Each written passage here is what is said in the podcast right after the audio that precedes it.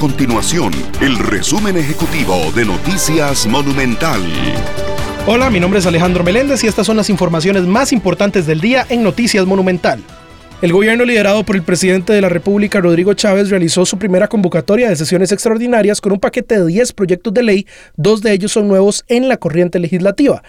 El proyecto de ley para actualizar las jornadas laborales excepcionales, el plan que elimina pensiones complementarias y una modificación a la fórmula del cálculo del marchamo son algunas de estas iniciativas.